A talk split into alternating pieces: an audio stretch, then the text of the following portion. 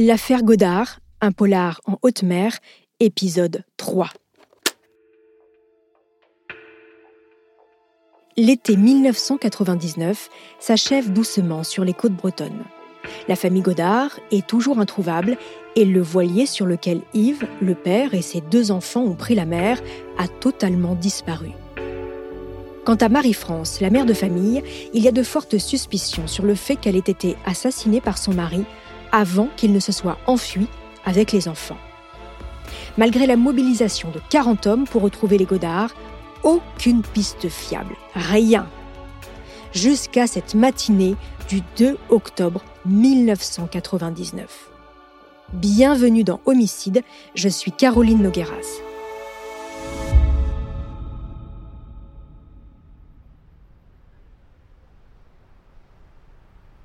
Ce samedi matin, à la gendarmerie de Falaise, dans le Calvados, comme d'habitude, l'agent de permanence relève le courrier. Rien de très important, si ce n'est cette lettre adressée simplement à la gendarmerie de Falaise. À l'intérieur, quelques lignes sur une petite feuille où il est écrit Le docteur Yves Godard est bien vivant il vit en mer d'Irlande, sur l'île de Man, le prendre au sérieux. À noter que les mots vivant et sérieux sont soulignés d'un trait. Le gendarme vérifie, la lettre a été postée la veille, à Falaise même. Ce qui veut dire qu'une personne s'est déplacée jusque dans la commune pour y déposer ce courrier. Comment savoir s'il s'agit de quelqu'un de bien renseigné ou d'une fausse piste? Quoi qu'il en soit, la lettre est immédiatement envoyée pour être analysée dans un institut de recherche criminelle. Qui sait, peut-être que des empreintes génétiques y seront retrouvées. L'île de Man se trouve perdue en plein milieu de l'Angleterre, de l'Écosse et de l'Irlande. Et vous savez quoi? Il s'agit d'un paradis fiscal. Neuf jours après l'envoi de la lettre du corbeau, une équipe d'enquêteurs français débarque alors sur cette petite île britannique. Et en effet, l'information n'a rien de farfelu. Sur place, des témoins sont formels. Ils ont bien vu le docteur Godard avec ses deux enfants. Le médecin aurait même séjourné trois nuits à l'hôtel Manin. Mais il portait les cheveux courts et une moustache. L'hôtelier, dans le 20h de TF1 le 15 octobre 1999. Nous avons reconnu le petit garçon en premier. La petite fille, pas trop. Le père était différent. Euh, ses cheveux étaient plus courts d'abord, il portait des lunettes et il avait une moustache. La réceptionniste l'a remarqué car il avait le petit qui dormait dans ses bras en réservant la chambre. C'est l'office du tourisme qui nous les avait envoyés et puis nous les avons reconnus sur les photos. La plupart des enfants qui sont ici en vacances sont heureux. Cela avait l'air triste. Le problème, c'est que Godard a payé en liquide ces trois nuits d'hôtel. Il n'y a donc aucune preuve matérielle pour soutenir ce témoignage. Toujours est-il qu'après vérification, Godard a bien un compte dans ce paradis fiscal. Pendant que les gendarmes enquêtent sur place, le corbeau réitère. 18 jours plus tard, il envoie un deuxième message de détresse, toujours à la gendarmerie de Falaise. Dans cette nouvelle lettre, il est écrit le docteur Godard est dans la région des îles Hébrides, à Lewis. Sauvez Marius et Camille. C'est donc un corbeau bienveillant qui s'inquiète du sort des enfants Godard.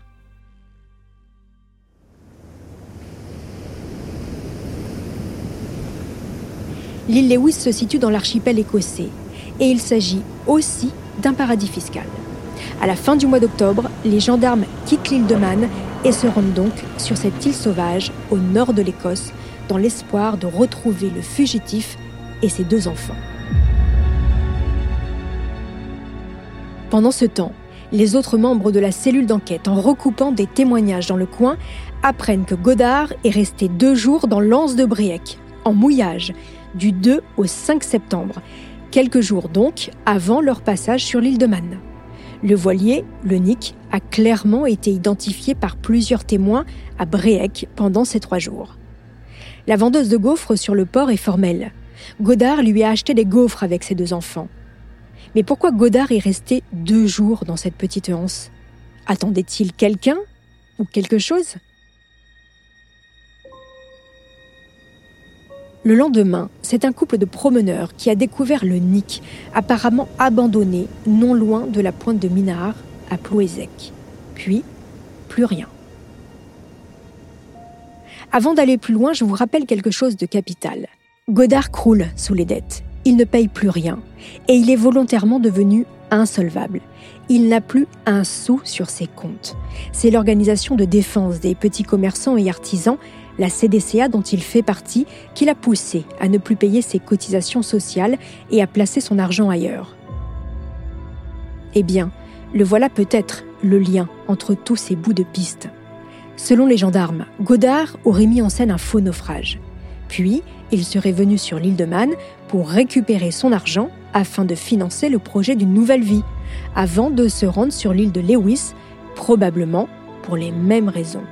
Car là aussi, un témoin confirme avoir vu Godard et ses deux enfants au début du mois d'octobre.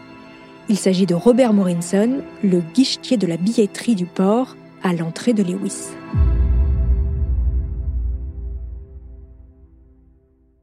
Sur cette île du bout du monde, la police locale accepte de prêter main forte à ses homologues français. Sauf que les gendarmes vont jouer de malchance. Alors qu'ils sont déjà sur place et que l'enquête avance, la commission rogatoire du juge d'instruction de Saint-Malo, elle, n'est toujours pas arrivée jusqu'au bureau du juge écossais. Les enquêteurs français sont donc assignés à résidence dans leur hôtel et priés de ne plus bouger. Ce lundi 25 octobre 1999, alors que les gendarmes rongent leurs freins dans leur chambre d'hôtel, Anne-Lise, la propriétaire de l'unique boutique de souvenirs de l'île, discute avec son amie Barbara. Les deux femmes voient entrer dans le magasin deux enfants, une petite fille et un petit garçon, avec a priori leurs parents.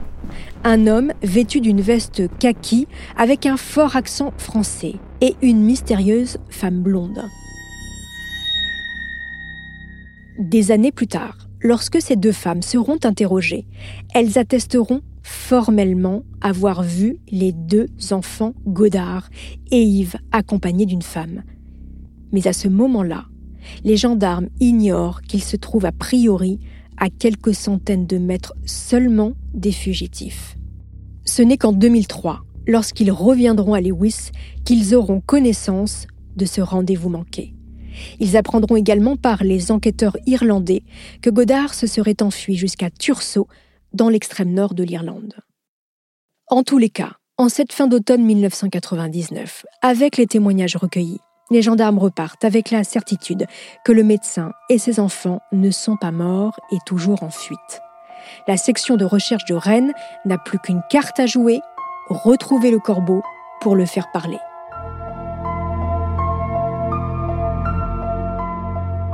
Les résultats de l'Institut de recherche criminelle de la gendarmerie sont revenus.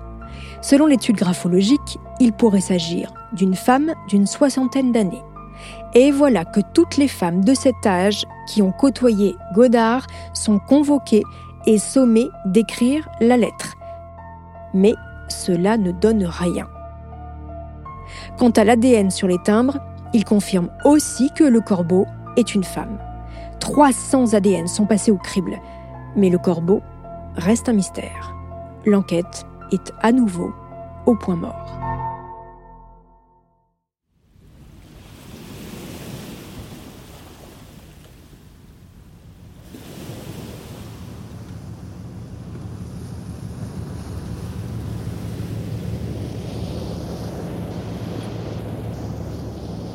« 6 juin 2000, neuf mois après la disparition des Godards. Jérôme Cabaret, marin-pêcheur, navigue avec ses collègues à bord de son chalutier dans la baie de Saint-Brieuc. Quand, sur les coups de 2 heures du matin, l'équipage remonte dans ses filets un crâne humain.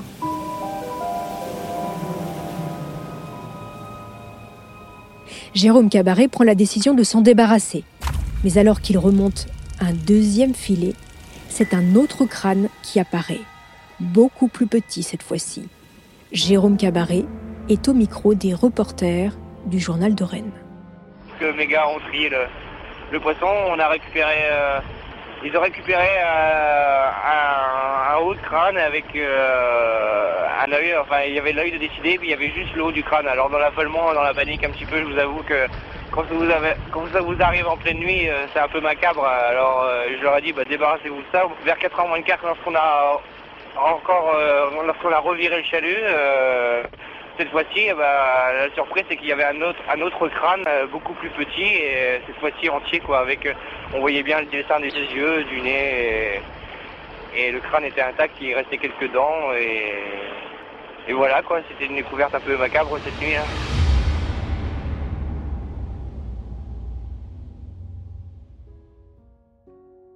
Quelques jours plus tard, les analyses ADN prélevées sur ce petit crâne reviennent. Il s'agit de celui de Camille, la fille de Yves Godard.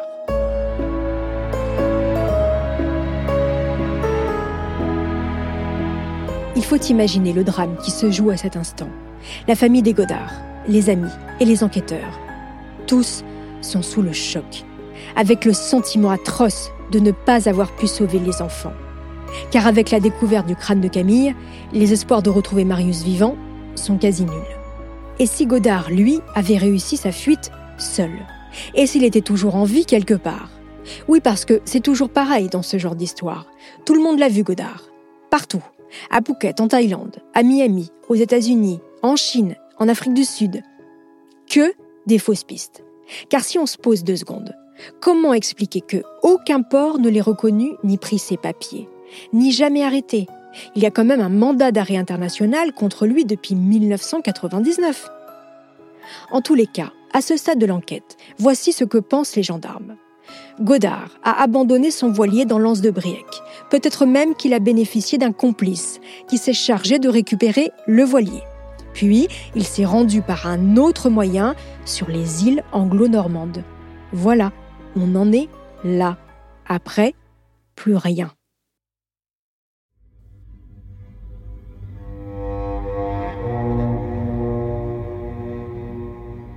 L'affaire Godard aurait pu en rester là. Une somme de témoignages, plus ou moins crédibles, des fausses pistes, un imbroglio judiciaire. Sauf que de nouveaux événements vont à nouveau relancer l'enquête. Le 11 février 2001, sur l'île des Ébiens, près de Saint-Malo, en fin d'après-midi, le regard d'une promeneuse est attiré par une carte en plastique sur la plage. C'est une carte de l'ordre des médecins et elle appartient au docteur Yves Godard comment cette carte a pu se retrouver ici un an et demi après la disparition des Godards. Dix jours plus tard, au même endroit, c'est une autre carte de la BNP cette fois-ci qui est retrouvée au nom de Yves Godard. Après analyse scientifique, les experts sont formels. Les cartes ne viennent pas du large. Elles n'ont pas pu séjourner dans l'eau pendant un an et demi car elles sont en bon état. Le 24 mai 2001, c'est une troisième carte qui est découverte, une carte de crédit revolving. Puis, quelques jours plus tard, c'est une carte d'une mutuelle privée à Bristol souscrite par Godard qui est cette fois-ci retrouvée. Mais à chaque fois, il n'y a aucun ADN dessus. Une chose est sûre, une personne les a conservées et les dépose une par une volontairement sur la plage. Pour les enquêteurs et le nouveau juge d'instruction, c'est à devenir fou.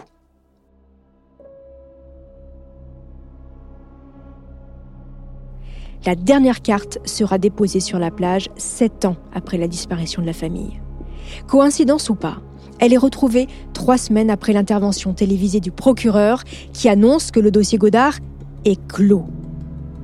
Ce petit poussé n'a manifestement pas envie que l'affaire s'arrête. Certes, Camille est morte et Marius est probablement décédé aussi. Mais le médecin, lui, où est-il? Les enquêteurs ne vont plus tarder à obtenir une réponse.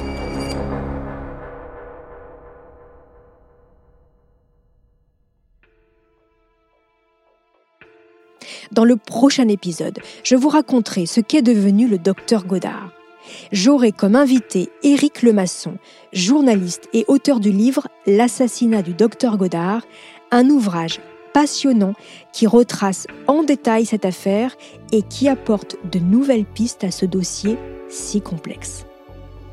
En attendant ce dernier épisode de l'affaire Godard, n'hésitez pas à me laisser des commentaires sur vos plateformes d'écoute préférées.